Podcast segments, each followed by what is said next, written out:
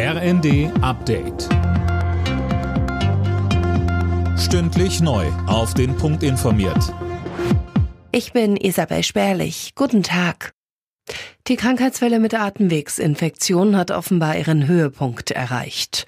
Davon geht der Intensivmediziner Christian Karagianidis aus. Er warnt im Redaktionsnetzwerk Deutschland aber trotzdem vor möglichen Überlastungen der Kliniken zum Jahreswechsel.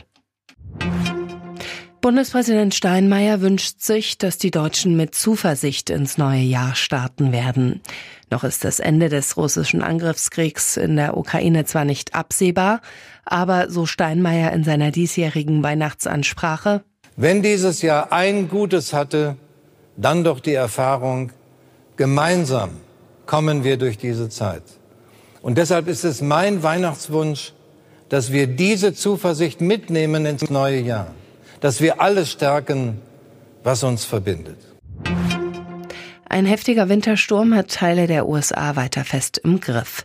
Über 30 Menschen sind bisher ums Leben gekommen, Lisa Hofmann berichtet. Viele Menschen starben bei Unfällen auf völlig vereisten Straßen oder erfroren im Freien bei bis zu minus 40 Grad. Die Stadt Buffalo an der Grenze zu Kanada ist von der Außenwelt abgeschnitten. Meterhohe Schneeverwehungen machen ein Durchkommen unmöglich. Auch viele Flughäfen sind weiter lahmgelegt. Tausende Flüge wurden gestrichen. Zeitweise hatten fast zwei Millionen Menschen keinen Strom. Der Mann, der in Paris drei Menschen erschossen haben soll, befindet sich wieder in Polizeigewahrsam. Zuvor war er vorübergehend in einer Psychiatrie. Motiv für die Tat war laut Staatsanwaltschaft Hass auf Ausländer. Alle Nachrichten auf rnd.de